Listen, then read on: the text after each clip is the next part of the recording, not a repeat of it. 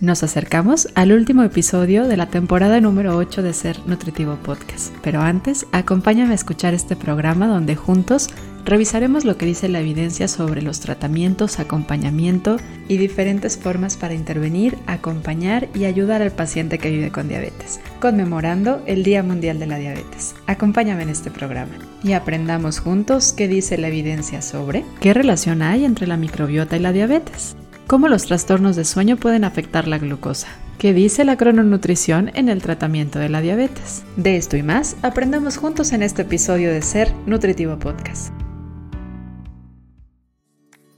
Bienvenidos a Ser Nutritivo Podcast, un espacio donde nutriremos tu hambre de aprender, crear, sentir y conectar. Soy Griselda Jiménez y junto a grandes colegas de la salud y buenos amigos, compartiremos contigo ciencia y experiencia que nutre tu ser.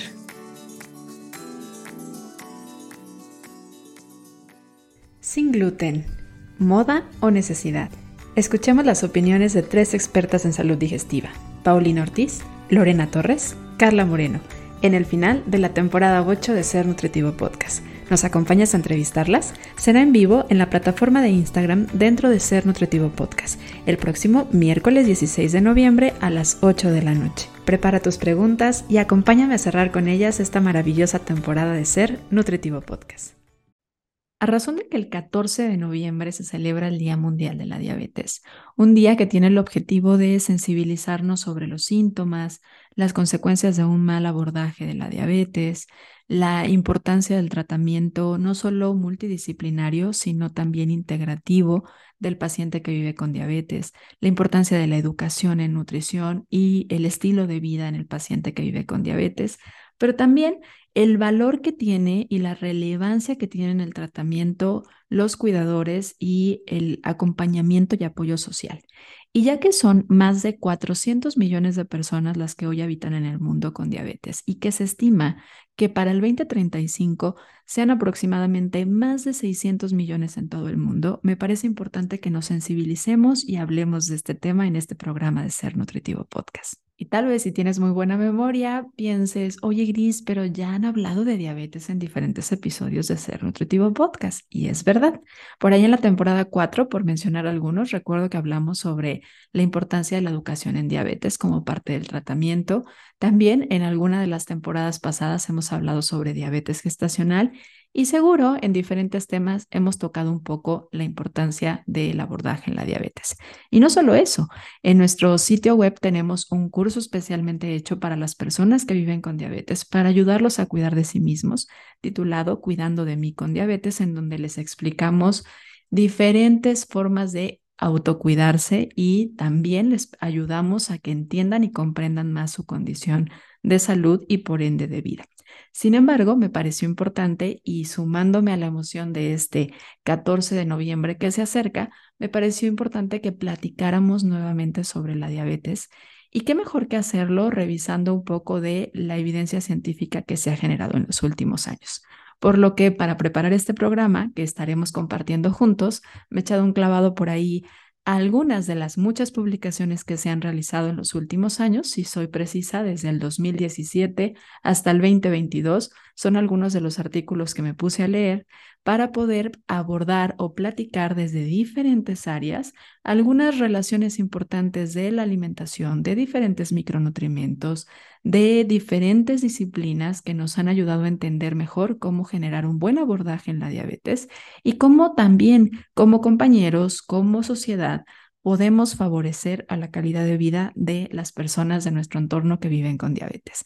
Vamos a descubrir juntos y vamos a explorar un poquito de lo conocido a partir de esta evidencia científica. ¿Me acompañas? Y me gustaría comenzar por platicar sobre la, la, relación que hay entre el magnesio, un importante mineral cada vez más conocido, cada vez más popular, cada vez más hablado y también cada vez más suplementado, no siempre de la mejor manera pero relacionándolo ahora a la diabetes. Y es que es uno de los electrolitos, uno de los minerales con mayor deficiencia a nivel mundial. Y cabe decir que es probable que las estadísticas que conocemos estén subestimadas en diferentes países, sobre todo occidentales. ¿Por qué es importante que hablemos y que conozcamos la relevancia del magnesio en relación no solo a la progresión de la diabetes, sino también a llegar al diagnóstico de la diabetes. Esto es porque em, es muy común que en los pacientes que viven con diabetes se vea una depresión en los niveles de concentración que hay de magnesio, no solamente porque aumenta la excreción a través de la orina y esto puede ser probablemente relacionado en muchos casos a la pérdida de la función renal, que obviamente no se da en todas las condiciones de diabetes y habría que buscar con una buena educación en nutrición no llegar a ello, pero sí se ha visto que en la mayoría de los pacientes que viven con diabetes hay un aumento en la excreción urinaria de este mineral, de este importante mineral llamado magnesio, y también reconociendo por ahí la importancia que tiene el magnesio en el metabolismo de la glucosa, la sensibilidad a la insulina y la acción de la insulina, es importante que analicemos si las deficiencias de este mineral pueden estar relacionadas a una afectación en el metabolismo de la glucosa. Esto es importante de hablarlo porque eh, habrá algunas personas que a lo mejor hoy en día tengan un diagnóstico de resistencia a la insulina, o cual sabemos que es una condición en la que se puede remitir, se puede trabajar y puede a no tener la necesidad de llegar a la diabetes y el suplementar y adecuar el consumo de este mineral puede ser algo muy importante y muy trascendental para evitar que esto ocurra. ¿A qué se debe esto? La acción de la insulina depende estrictamente de la concentración que tenemos de magnesio intracelular. Cuando menor es la concentración de magnesio intracelular, es mayor la cantidad de insulina que se va a necesitar para poder metabolizar la misma carga de glucosa, lo cual va a indicar una disminución en la sensibilidad y en la utilización de la insulina. Por esto es importante que si una persona tiene ya un diagnóstico de alguna alteración, llámese resistencia a la insulina o llámese diabetes, analicen el consumo y la sintomatología y en algunos casos, por supuesto, la excreción que pueda estar habiendo sobre la cantidad de magnesio, tomando en cuenta que no solamente el factor o la afectación a nivel renal puede favorecer a una mayor excreción de pérdida de magnesio a través de la orina, sino también otros factores asociados como es el estrés. A mayor estrés, mayor excreción de orina a través de, magnesio a través de la orina. Sumado, y esto sí lo hemos platicado en episodios, creo que no ha sido en episodios anteriores, pero en algunos en vivos que hemos hecho dentro de mi cuenta, que la población mundial y estas altas estadísticas de deficiencia de magnesio, sobre todo en el occidente, están relacionadas a la baja presencia de este mineral ya en los alimentos, sobre todo por la baja presencia en la tierra. Entonces, de aquí el análisis junto con tu profesional de la salud de si eres candidato a la suplementación o no. Pero, sobre todo, si tú eres profesional de la salud, que no te subas al, al, al tren y a la ola de donde todos, a todos hay que suplementarlos con magnesio,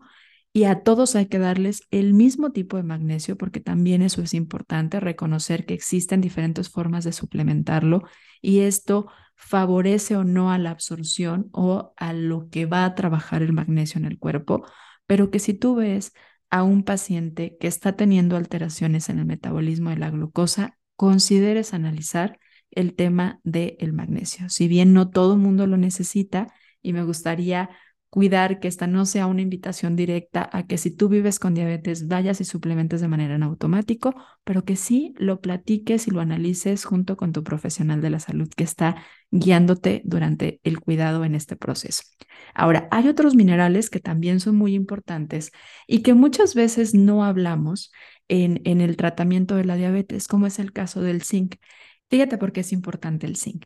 El zinc participa en la síntesis, en el almacenamiento, en la cristalización, en la secreción adecuada de insulina por parte de las células beta pancreáticas y también en la acción y la traslocación de la insulina en, en las células que lo van a utilizar. El zinc también estimula la captación de la glucosa en los tejidos que dependen de la presencia de insulina y evita la muerte de las células beta en el páncreas, protegiendo así la función de la insulina. Entonces, en muchas de las acciones, desde a nivel celular, como la utilización, la, transportación de la insulina está presente el zinc. Por eso, por todas estas funciones de las cuales te mencioné, se ha estudiado cómo el zinc podría ser un protector importante para evitar desarrollar la diabetes mellitus.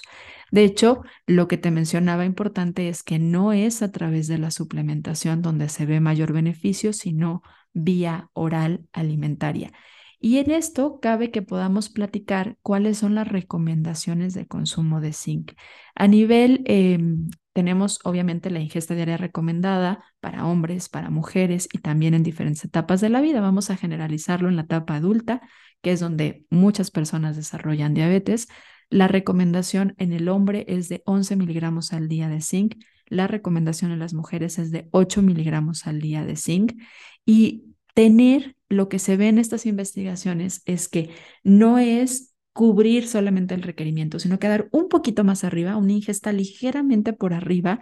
de la ingesta diaria recomendada, podría tener este efecto protector para favorecer a evitar desarrollar la diabetes por todos los efectos que genera el zinc en relación a la utilización de la insulina. Entonces, valdría la pena que platiquemos de algunos alimentos que son ricos en zinc que podrías incorporar a tu dieta, a tu dieta recordando que dietas todo lo que comemos en un día para poder evitar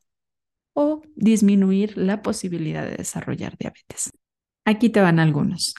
Por supuesto, tendríamos que empezar por las ostras, antes de que me cuelguen y digan, ay, gris, eso no hay algo, no es parte de mi alimentación diaria, ok, hay muchos más. Semillas de calabaza, piñones, el huevo, la albahaca, la semilla de ajonjolí, los quesos, las carnes, el orégano. Fíjense ahí la importancia de también el cocinar con algunas especies y condimentos. La avena, la lenteja, el cacahuate, el laurel, el centeno.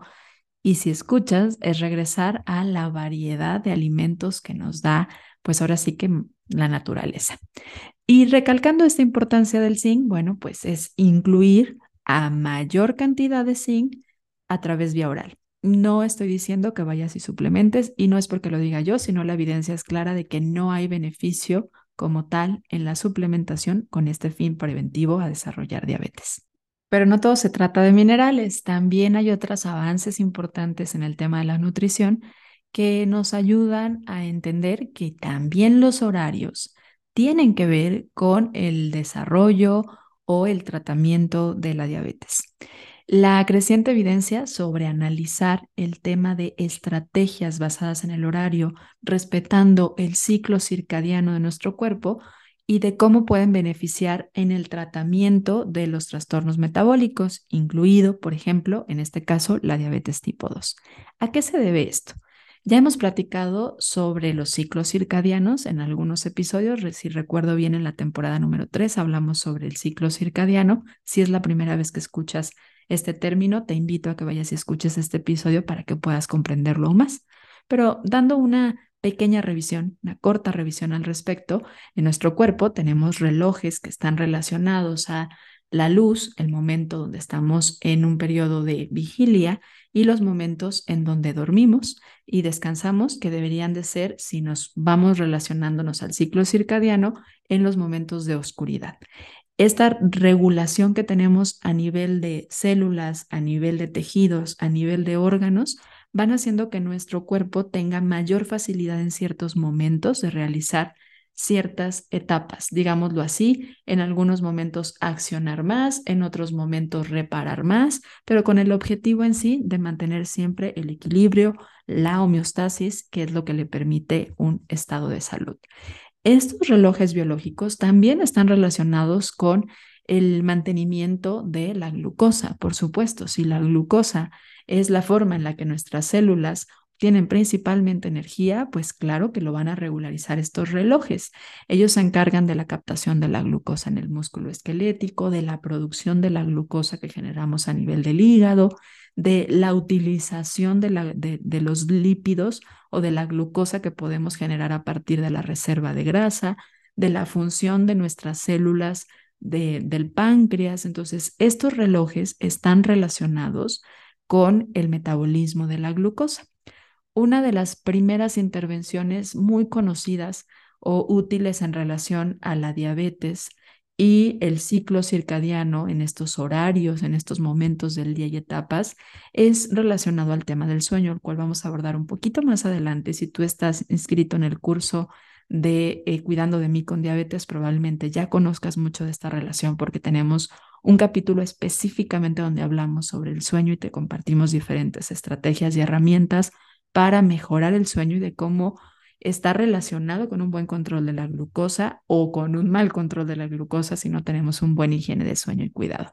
Pero una de las estrategias que se reconocen es el, el uso de la melatonina, no solamente vía oral, sino también entender la función de la melatonina para mantener estables los niveles de glucosa. Y el comprenderlo es el primer paso. La melatonina es una hormona que nuestro cuerpo produce y que no solamente se encarga de que nos dé sueño y que entremos en un sueño profundo o descansemos, sino que también actúa como un antioxidante, un neuroprotector, nos ayuda a reparar. Entonces tiene funciones muy relevantes a nivel de diferentes glándulas que permite al cuerpo mantener o no este, esta homeostasis o equilibrio. Para algunos estudios, eh, pues una de las acciones que se pueden generar que podrían ayudar a mejorar el control de la glucosa en pacientes descontrolados que viven con diabetes, sí puede llegar a ser la suplementación vía oral de la melatonina y es de las primeras evidencias que nos hablan de ok, el ciclo circadiano puede el mantener sano este ciclo circadiano, el mantener nuestros ritmos basándonos en el ciclo circadiano, puede ayudar a mejorar el control de la glucosa en sangre, no solamente en la mañana, sino a lo largo del día, o sea, evitar estos picos de glucosa. Y, es, de suma relevancia, por supuesto, pero no es lo único que se ha visto en relación al ciclo circadiano. También hoy en día ya hay evidencia que nos dice que hay mejor utilización de la glucosa en ciertos momentos del día. Ojo con transpolar y convertir esto a recomendaciones un tanto obsesivas y lastimosas, en donde nos vamos como al, al, extremo, ¿no? En donde es como esta típica recomendación de después de las seis de la tarde no comer fruta, a ver, aguas, no se trata de eso. Lo que sí nos dice la, la, la cronobiología es que puede ser mucho más favorecedor generar desayuno más denso en energía, que sea nuestro momento de mayor densidad energética para poder controlar mejor los niveles de glucosa. También se ha visto que el fraccionamiento de los tiempos de comida contribuye o no a el mejor control de la glucosa. Algo muy importante en el paciente que vive con diabetes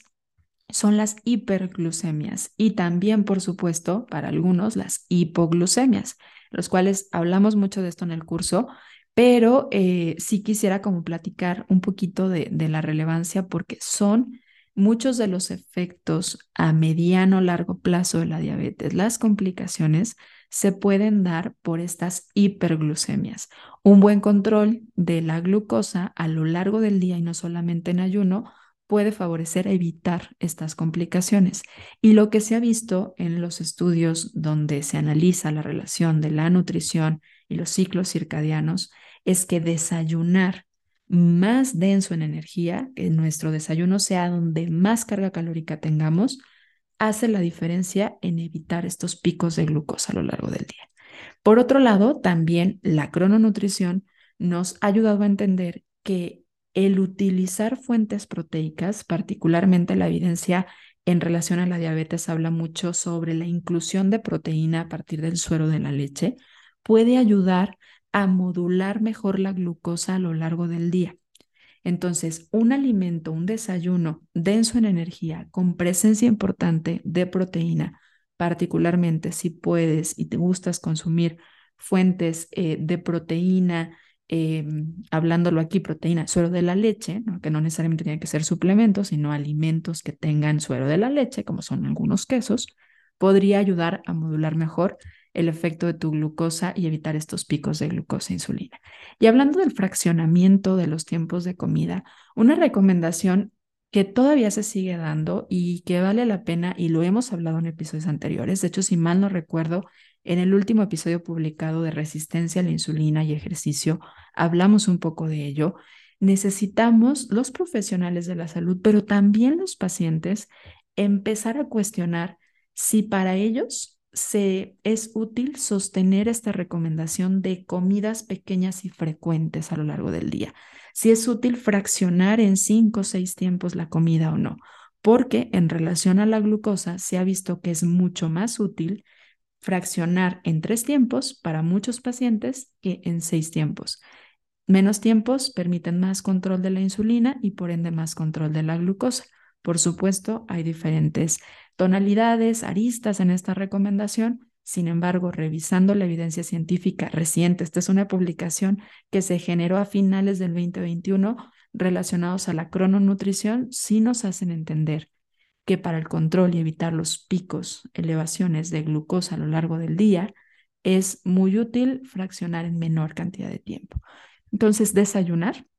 es algo importante. Em, hoy cada vez, eh, y no voy a entrar mucho en esto porque todavía es algo que, que no hay evidencia muy clara, o al menos yo no la he encontrado, sobre el tema del ayuno en diabetes, ¿no? Yo no me atrevería a decir como que es algo útil para todos, todavía no, al menos en estas dos, conjugar estas dos características, ¿no? Sin embargo, el tema de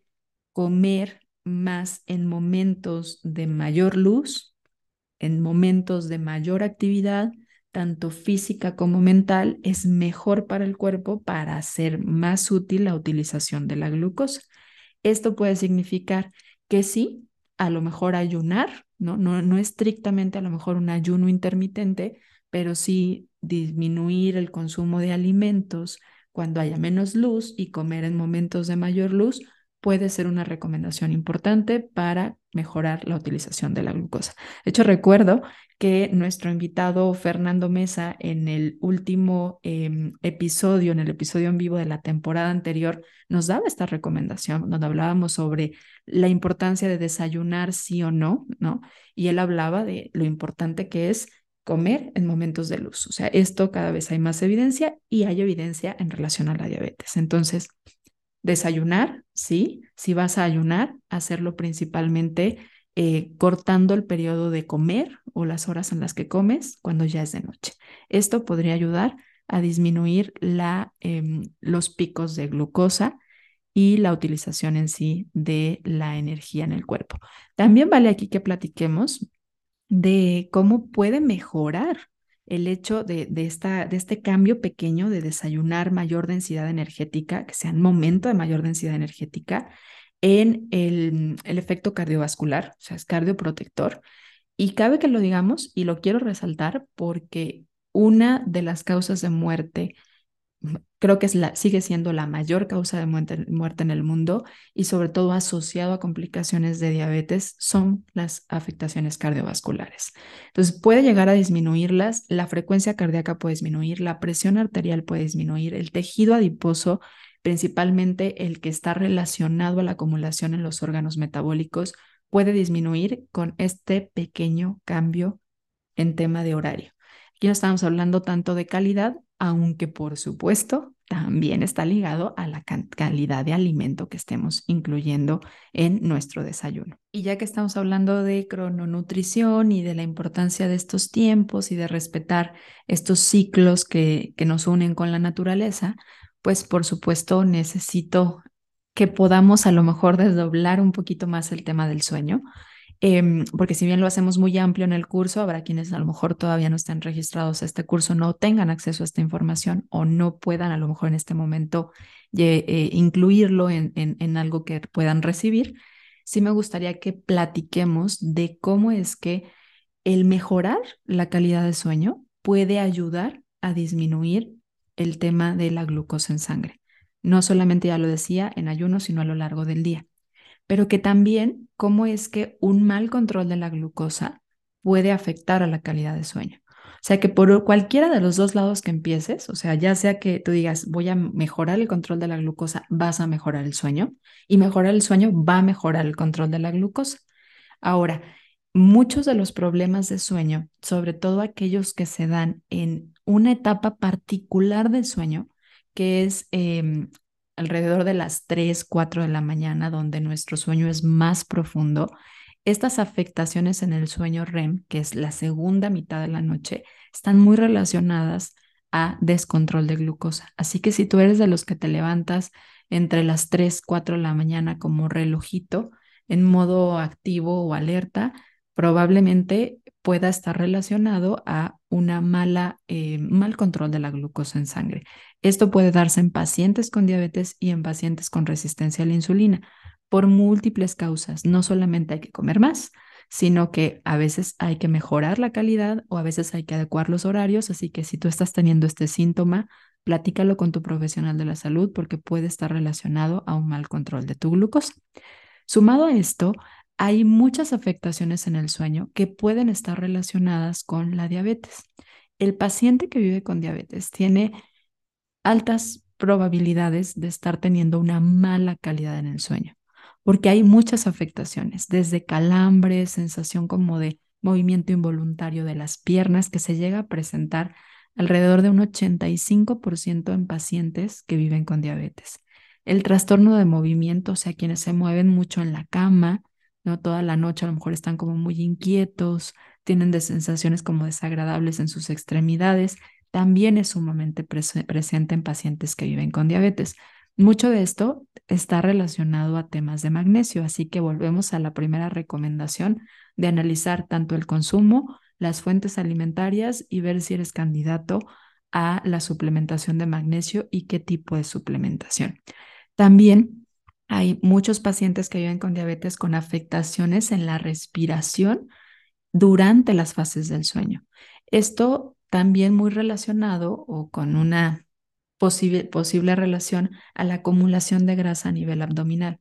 A mayor acumulación de grasa a nivel abdominal, mayor dificultad tenemos de respirar en una posición supina o el estar acostados. Y esto puede afectar a la calidad de sueño por periodos en donde no está recibiendo una correcta oxigenación durante su etapa de descanso. Esto, por supuesto, pone al cuerpo, a los órganos como el cerebro y otros órganos, en una función o en un estado de alerta que hace que tenga como micro despertares o micro sensaciones de, de, alerta que van a generar piquitos de cortisol, el cual es una hormona antagónica o contraria a la melatonina y que van a estar afectando a la calidad y profundidad en el sueño. Y esto de, de las afectaciones respiratorias en, en, en, pacientes que viven con diabetes es muy frecuente. Oscila entre un 55 y un 86% del paciente que vive con diabetes. Entonces, vale la pena analizar si tienes afectaciones en tu sueño en este sentido, ¿no? En este y en muchos otros, porque puede contribuir a que tengas un mal control de la glucosa. De ahí que hay muchos pacientes que dicen, es que no comí mal, o sea, ayer cené bien y hoy amanezco con la glucosa alta. ¿Ok? Analiza la calidad de tu sueño, analiza qué tanto te mueves, analiza si tienes estos ronquidos, si estás respirando por la boca, si duermes con alguien, entonces que esta persona a lo mejor te observe un poquito si hay estos pequeños espacios en donde no respiras o visita a un profesional del sueño para que pueda hacer un diagnóstico sobre todo si sientes que estás alimentándote de manera correcta y que los otros pilares del autocuidado en la diabetes están bien, pero a lo mejor el sueño no, porque este también es un pilar muy importante para mantener un buen control de la glucosa. Sumado también a que muchos de los pacientes que viven con diabetes, cerca de un 95%, manifiestan tener problemas de insomnio, ya sea para conciliar el sueño o a lo largo de la noche despertares, muchos de ellos también relacionados a levantarse a orinar, a la frecuencia en, en, las ganas de orinar durante la noche, que van a evitar que el paciente tenga pues una reparación completa. Y ya lo mencionamos, a menor calidad de sueño o a mayor afectación en el sueño, mayor posibilidad de tener glucosas altas o menor estabilidad en tu glucosa a lo largo del día una, una buena glucosa no nada más es con lo que comes, sino con diferentes pilares y uno de ellos es el sueño. Lo más nuevo de Body Santé ya está aquí. Ya puedes adquirir el primer curso Cuidando de mí con diabetes, una guía básica que toda persona que vive con diabetes o que tiene un ser cercano que habita con ella se beneficiará de conocer y de recibir. En él hemos reunido y generado información y estrategias que te permitirán conocerte, cuidarte y atenderte desde la integridad de tu ser. Ingresa a www.bodisante.com diagonal cursos y conoce más de lo que tenemos preparado para ti. Si durante cada episodio aprendes mucho, ahora imagínate lo que podrás aprender en un curso especialmente diseñado para ti. Y pasando a otro tema, me gustaría también que hablemos de cómo es importante que cambiemos o ampliemos la forma en la que intervenimos a través de la nutrición y la dietoterapia en un paciente que vive con diabetes. En no solamente enfocarlo a que sepa contar la cantidad de gramos de hidratos de carbono, que sepa sobre estrategias como índice glucémico, carga glucémica, combinaciones, algunos de los anteriores que ya mencionamos, suplementación, horarios, sino también a prevenir muchas de las complicaciones que pueden darse. Y vale aquí resaltar también en que no podemos estar enfocándonos, y de esto hemos hablado porque estaba olvidando mencionarte este maravilloso episodio que tuvimos junto a Carla, donde hablábamos sobre cómo no debemos enfocarnos en el peso, eh, en abordar el tratamiento basado en el peso en personas que viven con diabetes. Es un episodio muy bonito, muy interesante y un abordaje cada vez más necesario. Porque mucho de este abordaje, de abordar solamente basándonos en el peso en el paciente que vive con diabetes, puede llevarlo a fragilidad, a pérdida de masa muscular o sarcopenia, pero también a demencia. Entonces, necesitamos evitar estas tres cosas, sobre todo en el adulto mayor. La pérdida de masa muscular, la pérdida de peso a costa de masa muscular es algo de lo que más puede afectar la calidad de vida a un adulto y a un adulto mayor aún más, porque lo lleva a fragilidad y lo lleva a disminuir aún más la utilización de la glucosa de manera correcta. Y por otro lado, un paciente que no tiene un buen control de glucosa y que presenta mayores oscilaciones, es decir, hiperglucemias e hipoglucemias a lo largo del día, tiene mayor factor de riesgo a un deterioro cognitivo y a fragilidad.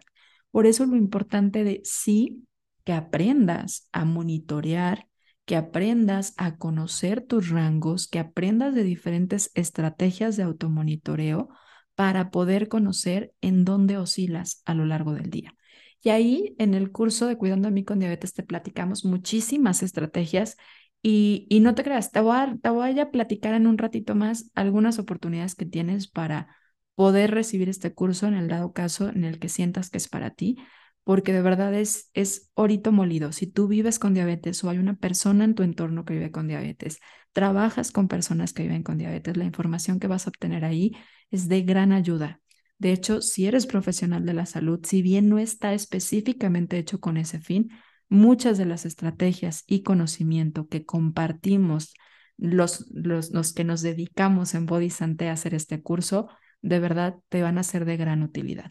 pero sobre todo quiero recalcar aquí la importancia del automonitoreo, de que el paciente se conozca y conozca sus niveles y sus variaciones, porque si son muy amplias, esto puede contribuir al deterioro cognitivo. No solamente esto significa que la persona puede perder su memoria,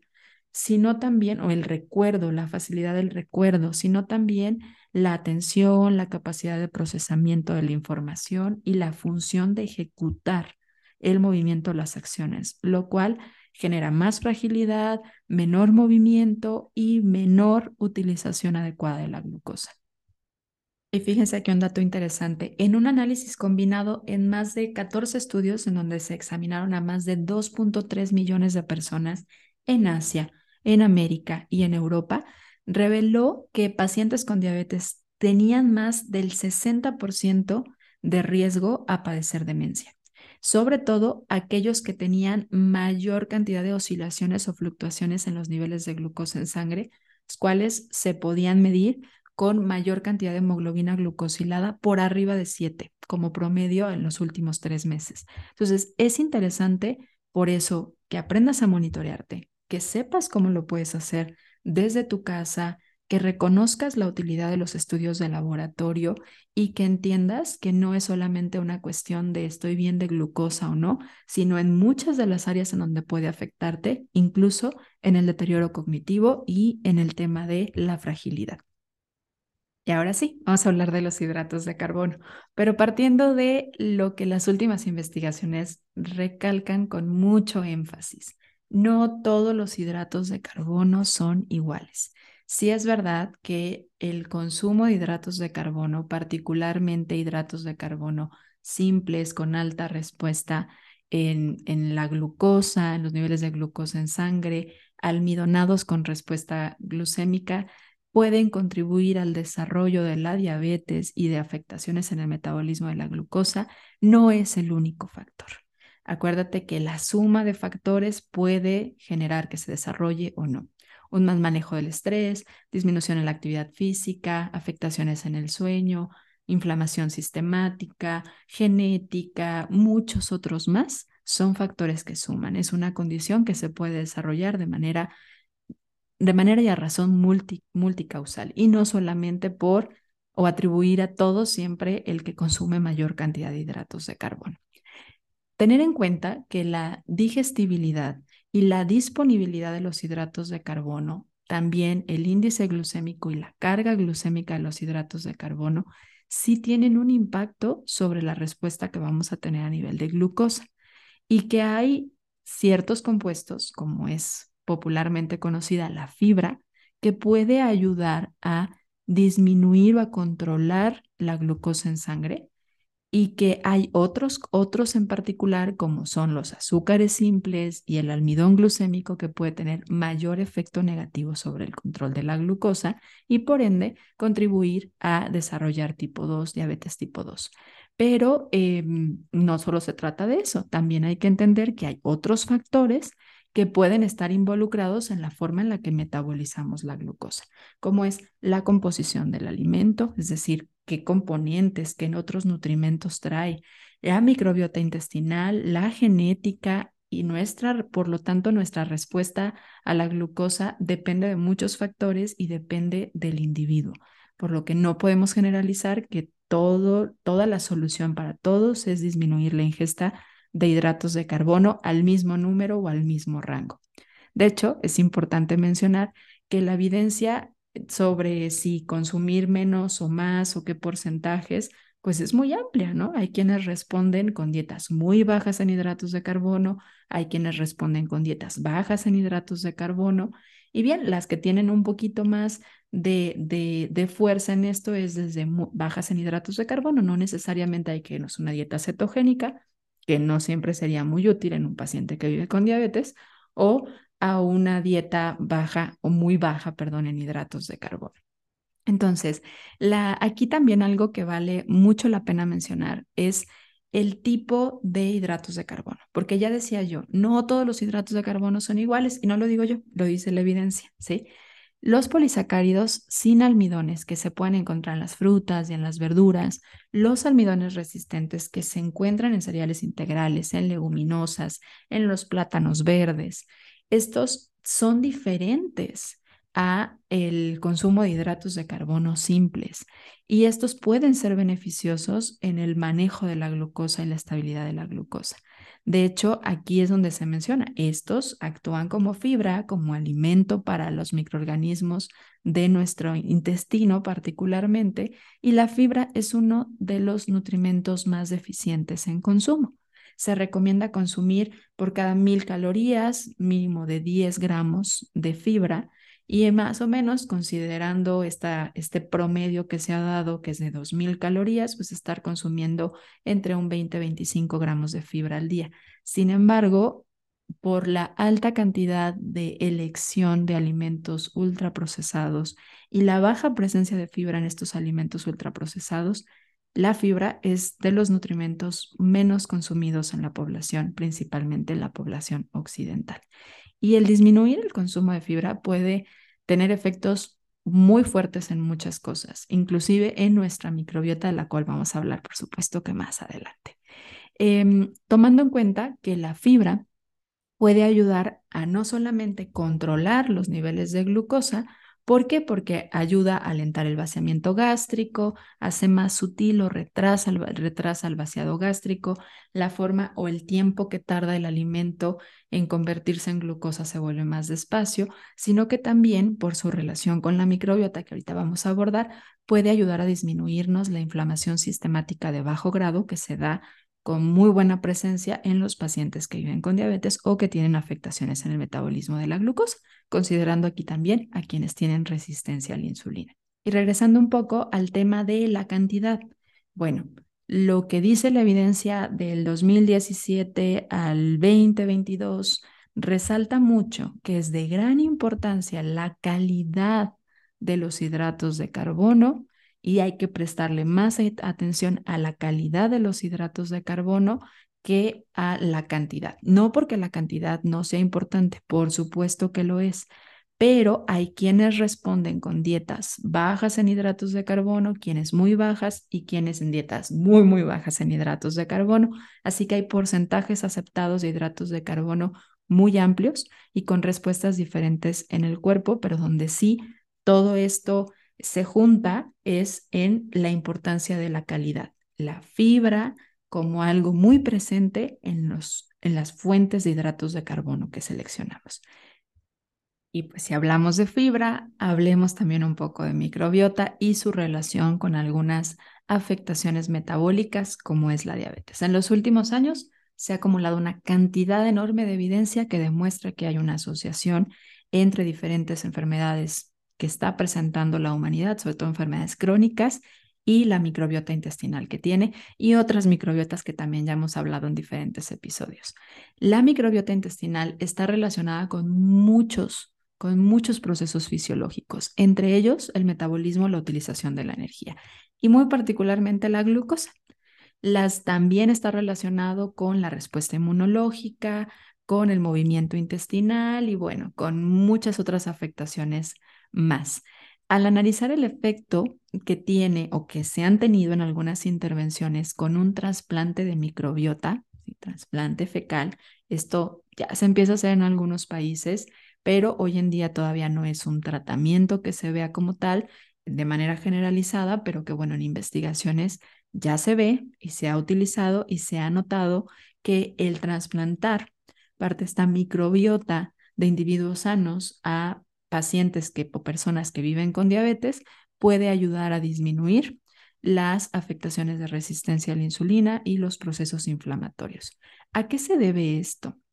Eh, se conoce que el paciente que vive con diabetes tiene menor presencia de microorganismos, bacterias particularmente, que se encargan de producir butirato. El butirato es una fuente de energía muy importante de las células del intestino, de los enterocitos, y este tiene un papel relevante en mantener la integridad de nuestra barrera intestinal. Entonces, quienes tienen eh, diabetes tienen mayor posibilidad de tener una mucosidad, una barrera de mucosa intestinal más delgada, que, son, que, muchas veces son, se convierten en alimento de estos microorganismos y esto va haciendo que tengan mayor posibilidad de afectaciones en la comunicación o la entrada de ciertos compuestos y por ende también en el sistema inmunológico, una respuesta alterada del sistema inmunológico, un mayor proceso inflamatorio, mayor posibilidad de respuestas de alergias y esta famosa inflamación de bajo grado que presentan las personas que viven con diabetes y con otras afectaciones en la membrana y en la permeabilidad intestinal. También se ha visto en los pacientes que viven con diabetes ya se conoce que tienen menor diversidad de eh, la microbiota intestinal. Particularmente, bueno, hay algunos microorganismos que ya se conocen, que están más altos en quienes viven con diabetes, como son una gran cantidad de patógenos oportunistas que son de la familia de los Clostridium, pero también se ha visto que puede estar relacionado o que pueden presentar mayor cantidad de Escherichia coli, bacteroidetes de diferentes tipos más altos que promueven un estado más inflamatorio y por ende sabemos que esto está relacionado con afectaciones inmunológicas y pues el estado de inflamación que ya mencionamos. De aquí lo importante que es diversidad de microbiota, modular la respuesta inflamatoria y darles de comer a los microorganismos correctos. Y de aquí es donde te recalco esta recomendación ya dada de dar fuentes de alimento, fibra, para poder nutrir a los microorganismos que se necesitan. Y bueno, pues muchos de ellos son los disacáridos eh, eh, no digeribles o estos almidones resistentes o polisacáridos no, no, no almidonados, que son los que llegan al intestino, al intestino grueso en particular, y que dan alimento a estos microorganismos. Pero también sabemos que hay algunos monosacáridos y disacáridos que sobre todo cuando se consumen a mayor cantidad de las que se requieren, se consumen en exceso, pueden llegar a también al intestino grueso y generar un proceso de fermentación, lo cual podría aumentar aún más la disfunción metabólica de nuestro intestino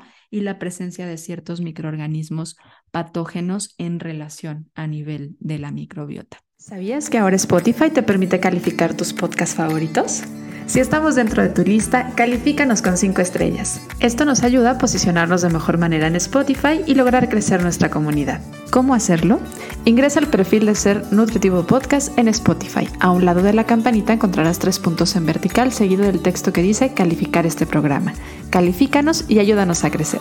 Ahora sí, regresamos al episodio.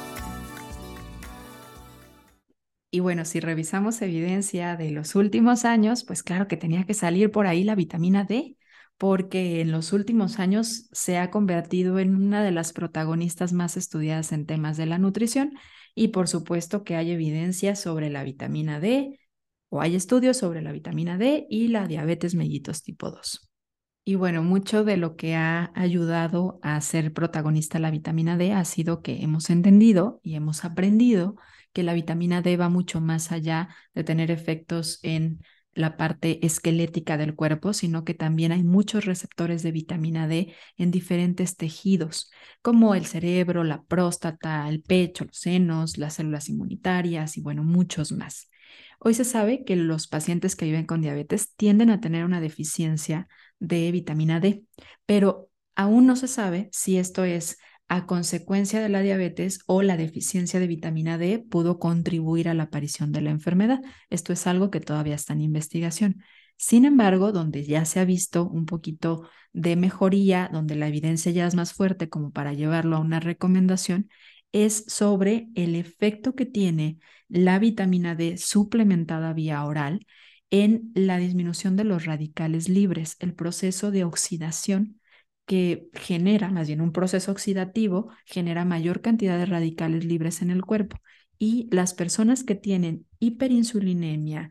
hiperglucemia y diabetes tienen mayor formación de radicales libres en el cuerpo. Entonces, la vitamina D sí puede actuar disminuyendo la presencia de estos radicales libres como un antioxidante de relevancia. La suplementación con vitamina D, de hecho, ya se ha visto que puede favorecer en disminuir la hemoglobina glucosilada, en mejorar la utilización de la insulina, o sea, en, controlar el tema de la resistencia a la insulina.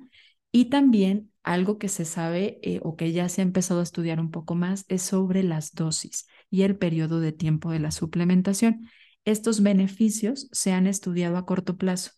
Aún no se ha visto que el sostener la suplementación por periodos mayores a tres meses pueda generar estos efectos positivos o sostenerlos, pero en un periodo de tres meses sí puede ayudar a disminuir el proceso inflamatorio y la respuesta oxidativa en el cuerpo, mejorando la hemoglobina glucosilada y la resistencia a la insulina. ¿Cuáles son las dosis? Las dosis que se han estudiado, por supuesto que dependen de la concentración que tengamos de 25 hidroxivitamina D en sangre va, puede variar por ahí entre 50 mil unidades internacionales a la semana o 2 mil unidades internacionales dependiendo la concentración que se encuentre de 25 hidroxivitamina D. Por eso es importante que la suplementación sea parte de una recomendación de un profesional de la salud que conozca tus niveles laboratoriales de 25 hidroxivitamina D y que si está dentro de tus posibilidades económicas, analices, tener presente siempre en tu em, análisis rutinario el poder medir la 25 hidroxivitamina D para adecuar la suplementación de, este, de esta importante vitamina, hoy mejor conocida como prohormona. Y estamos por llegar al final de este programa de Ser Nutritivo Podcast, nuestro último programa de este año, nuestro último programa grabado de esta temporada. Pero claro que quisiera también y quise por ahí meter un poco de otros factores no dietéticos relacionados a el manejo de la glucosa en pacientes que viven con diabetes. Y conociendo que somos eh, y que existen mm, varios factores, muchos de ellos no nada más alimentarios, como es el tema de los comportamientos sociales, que pueden contribuir también a el manejo adecuado o inadecuado de la glucosa. Eh, quiero compartirte un poquito de esta información. Este es un estudio donde se analizó qué efecto había sobre el apoyo, el tener apoyo social, el tener mayor cantidad de tensión social o eventos estresantes en el manejo correcto o no de la glucosa en mujeres que viven con diabetes. Me pareció importante compartirte particularmente con estas características, porque bueno, sabemos que para muchas mujeres,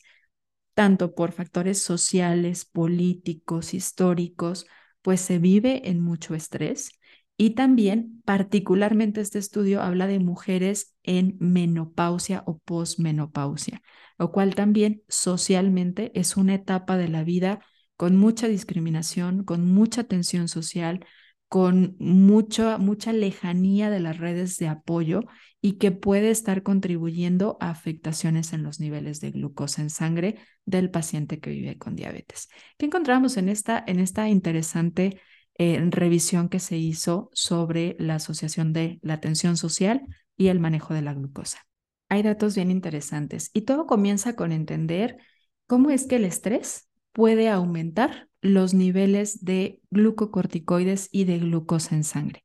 A mayor cantidad de estrés, esto puede influir en la forma en la que producimos insulina y por ende también en la forma en la que utilizamos la glucosa.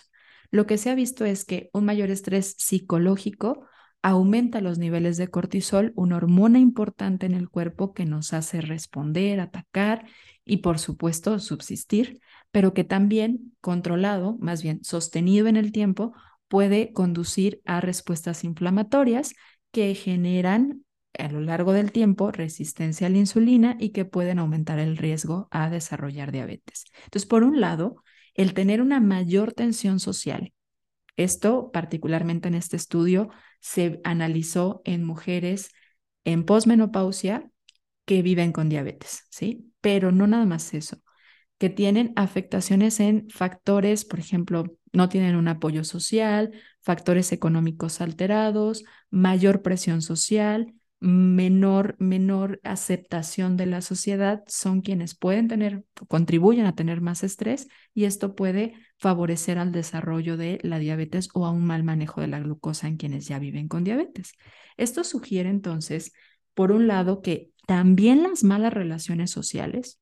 pueden aumentar el riesgo a desarrollar diabetes, porque muchas de ellas nos llevan a periodos de depresión, aumento de tristeza, que cambian nuestro comportamiento en salud y por ende también muchos de los mecanismos biológicos, afectaciones en el sueño, que ya vimos que están relacionadas, afectaciones en nuestra forma de comer, cambios en nuestra selección de alimentos, por lo tanto, no todo depende de nuestras decisiones, sino que también nuestras decisiones son de alguna manera em, impactadas por nuestro entorno social, nuestras relaciones sociales, nuestras redes de apoyo y la aceptación que podamos tener de nuestro entorno. De hecho, en este estudio, que fue en mujeres en la menopausia, se ve que aquellas que vivían acompañadas de una pareja tenían menor riesgo a tener diabetes, que de alguna manera estar casado, dormir con alguien o estar involucrado emocionalmente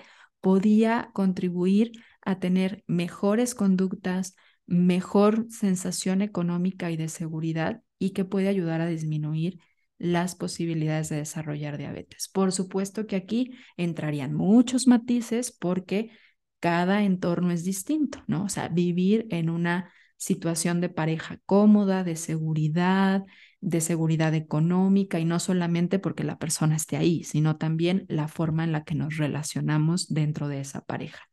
Esto nos hace pensar de cómo es que la atención social, de hecho, sí contribuye a ser un, em, un parámetro que aumenta el riesgo a presentar diabetes o a tener descontrol en los niveles de glucosa. Y de hecho, cuando se analizaban a mujeres afroamericanas en comparación a mujeres blancas, algo que se veía es que ellas tenían un mayor nivel de cortisol, una mayor cantidad de estrés y mayor respuesta inflamatoria en el cuerpo y mayor posibilidad de desarrollar diabetes. Y muchas de ellas, de hecho, desarrollaban diabetes. ¿Por qué? Obviamente aquí hay que entender el, contexto, ¿no? La situación en la que muchas de ellas viven de rechazo, discriminación, racismo, pero que no es exclusivo de manera única de quienes viven